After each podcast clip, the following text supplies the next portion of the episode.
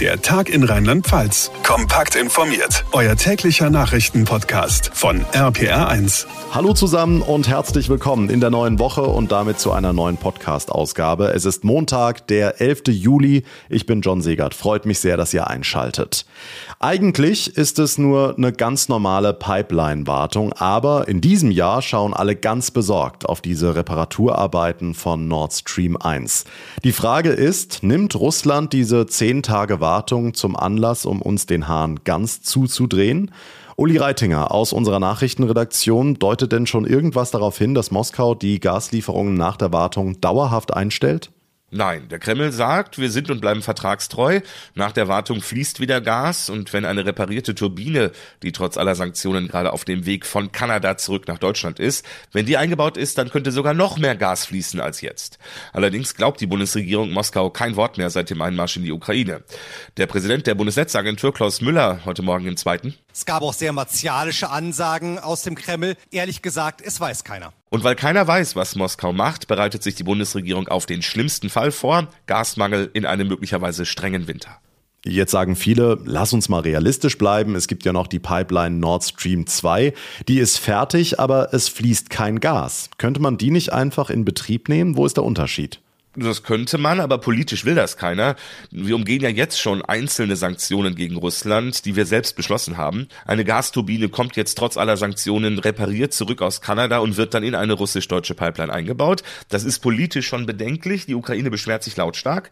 Aber wenn wir jetzt eine russisch-deutsche Pipeline ganz neu in Betrieb nehmen würden, dann könnten wir im Prinzip gleich alle Sanktionen über den Haufen werfen und mit Russland weiter so umgehen wie vor dem Ukraine-Einmarsch. Und das will in der Bundesregierung keiner. Ja, und deshalb wird hierzulande nach Alternativen gesucht. Deutschland setzt vorübergehend wieder auf Kohle als Energiebringer und Firmen, Behörden, öffentliche Einrichtungen überlegen, wie sie Energie sparen können.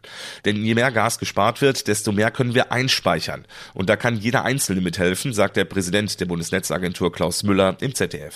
Wenn ich selber spare, hat das eine Wirkung auf meine Gasrechnung. Und natürlich, wenn das 40 Millionen Menschen machen würden, dann können wir sozusagen Gas besser sparen, haben womöglich auch mehr für die Industrie. Denn wenn bestimmte Industriezweige die Produktion stoppen müssten, dann hätte das auch ganz konkrete Folgen für uns alle. Engpässe zum Beispiel bei bestimmten Lebensmitteln oder im Gesundheitswesen. Also hoffen und bangen, vielleicht fließt nach diesen zehn Tagen ja ganz normal wieder Gas durch die Pipeline. Das jedenfalls behauptet Moskau. Die Infos von Uli Reitinger.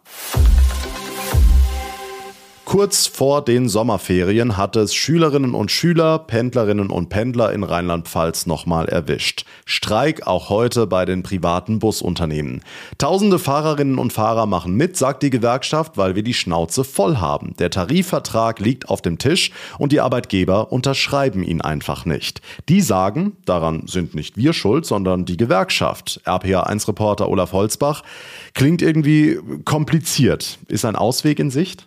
Naja, ein Ausweg könnte sein, wie immer eigentlich bei Tarifstreits, mehr Geld. Nur dass es in diesem Falle nicht von den Arbeitgebern, also von den Busunternehmern kommen kann. Feststeht, bei den total überzogenen Forderungen, 5 Millionen Euro Einmalzahlung, 5 Millionen zusätzliche Zulage für geteilte Dienste, ist die Unternehmerschaft am Ende. Das kann die Unternehmerschaft nicht leisten. Heiko Nagel vom VAV, dem Arbeitgeberverband im Verkehrsgewerbe. Wir waren schon einig, sagt er.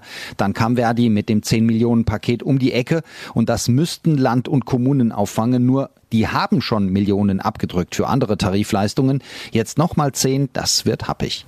Und die geteilten Dienste, sind das die Pausen, die durchbezahlt werden sollen? Genau, wenn der Fahrer irgendwo steht und warten muss, bis er weiter kann, drei, vier Stunden, dann soll das auch bezahlt werden. Die Stundenlöhne sind schon erhöht worden. Deshalb der dicke Hals beim Chef der Mainzer Mobilität, Jochen Erlhof. Gestreikt wird für eine Gruppe von Fahrern, die in den letzten zwei Jahren eine Lohnerhöhung von 28 Prozent bekommen haben.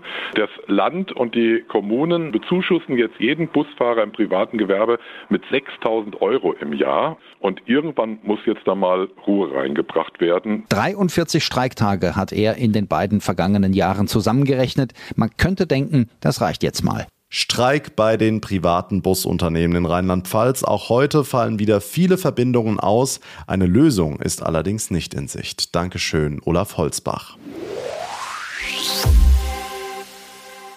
Wer ein Häuschen besitzt, eine Wohnung besitzt oder ähnliches, muss sich in diesen Tagen mit dem Finanzamt in Verbindung setzen. Es geht um die Grundsteuerreform. Das soll bitteschön online passieren und als wäre das alles nicht schon kompliziert genug, gibt es jetzt offenbar auch noch Probleme bei der Steuerplattform Elster. Darüber muss das alles abgewickelt werden.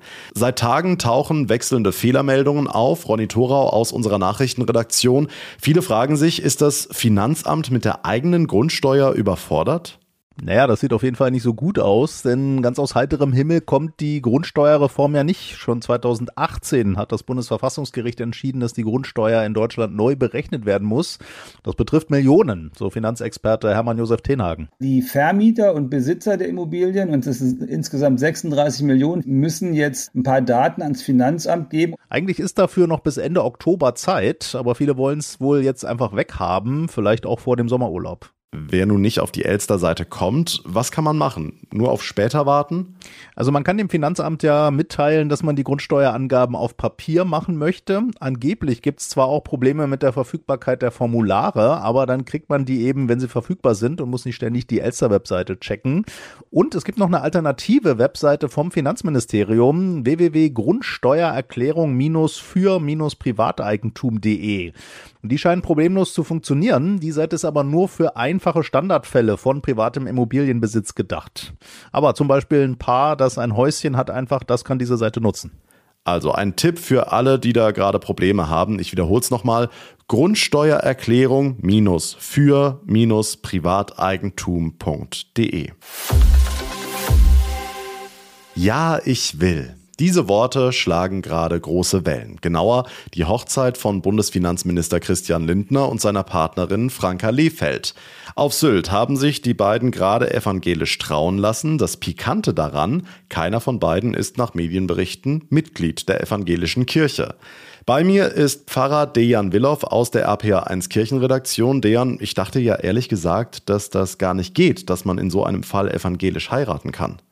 Äh, ja, eigentlich ist das auch so. Ähm, normalerweise sollte mindestens einer der Partner evangelisch sein und das heißt aktuell Mitglied der evangelischen Kirche sein. Es gibt immer mal wieder Ausnahmen. Statistisch sind es weniger als 0,5 Prozent aller evangelischen Trauungen eines Jahres, bei dem keiner der Partner evangelisch ist. Okay, das sind also sehr wenige. Was wären denn Gründe für solche Ausnahmen zum Beispiel? Naja, vor jeder Trauung führt die Pfarrerin bzw. der Pfarrer ja mindestens ein Gespräch mit dem Paar. Und sollte sie oder er dabei den begründeten Eindruck bekommen, dass es dem Paar wirklich elementar wichtig ist, den Segen Gottes für ihre Ehe zu bekommen, auch wenn beide keine Kirchenmitglieder sind, dann kann die Pfarrerin oder der Pfarrer ebenso eine Ausnahme machen. Jetzt bist du ja auch Pfarrer. Wie siehst du das persönlich? Also ich würde mich damit sehr schwer tun, ganz ehrlich gesagt, und zwar aus drei Gründen. Erstens, ähm, ich respektiere das, wenn jemand sagt, ich glaube nicht an Gott und deshalb trete ich aus der Kirche aus. Aber dann kann man eben bestimmte Dinge nicht mehr in Anspruch nehmen. Zweitens, wenn jemandem der Segen wirklich so wichtig ist, dann würde ich sagen, ist er oder sie auch gläubig. Und dann bliebe ja nur noch das Geld als Grund für den Kirchenaustritt. Und das Geld sollte ja bei einem Bundesfinanzminister nun wirklich keine Rolle spielen. Und drittens, letztlich ist es ja so, dass die Lindners da eine Leistung in Anspruch genommen haben, die andere für sie finanziert haben. Und damit habe ich auch meine Probleme, muss ich sagen.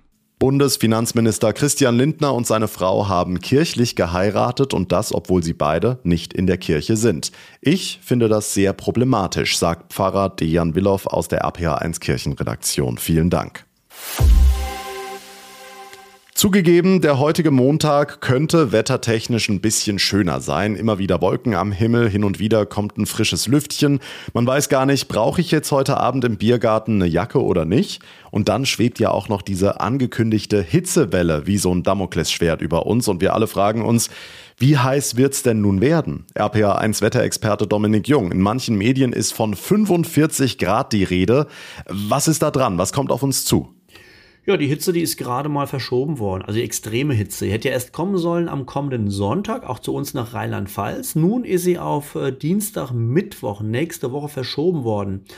Schuld daran ist einfach, die Wetterlage ist unsicher. Wir haben vor Portugal ein kleines Tief liegen in der Prognose und dieses Tief das wird mit jeder neuen Berechnung anders berechnet. Und je nachdem, wie dieses Tief liegt, wird eben sehr starke Hitze über Frankreich bis zu uns nach Rheinland-Pfalz gebracht oder eben auch nicht. Und mittlerweile hat sich eben dieser Hitzevorstoß bis auf Dienstag nächste Woche verschoben. Aber trotzdem, auch bei uns wird es heiß werden. Morgen schon bis zu 30, 31 Grad an Rhein, Nahe und Mosel und am Mittwoch sogar bis zu 35 oder 36 Grad. Aber danach wird es langsam wieder etwas kühler. Also die ganz große Hitze lässt noch auf sich warten, sagt RPA1 Wetterexperte Dominik Jung. Vielen Dank für die Aussichten. Und das war's für heute hier im Podcast. Das war der Tag in Rheinland-Pfalz. Wenn ihr es noch nicht getan habt, dann würde ich mich sehr über eine kurze Bewertung von euch freuen, zum Beispiel bei Spotify oder bei Apple Podcasts. Und wenn ihr unseren Podcast abonniert, das wäre auch sehr schön. Dann verpasst ihr keine Folge mehr. Geht auf jeder Plattform einfach auf Folgen oder Abonnieren klicken. Mein Name ist John Segert. Ich bedanke mich ganz herzlich für eure Aufmerksamkeit und euer Interesse. Wir hören uns dann morgen Nachmittag wieder. Bis dahin eine gute Zeit, einen schönen Montagabend und vor allem bleibt gesund. Der Tag in Rheinland-Pfalz, das Infomagazin, täglich auch bei RPR1. Jetzt abonnieren.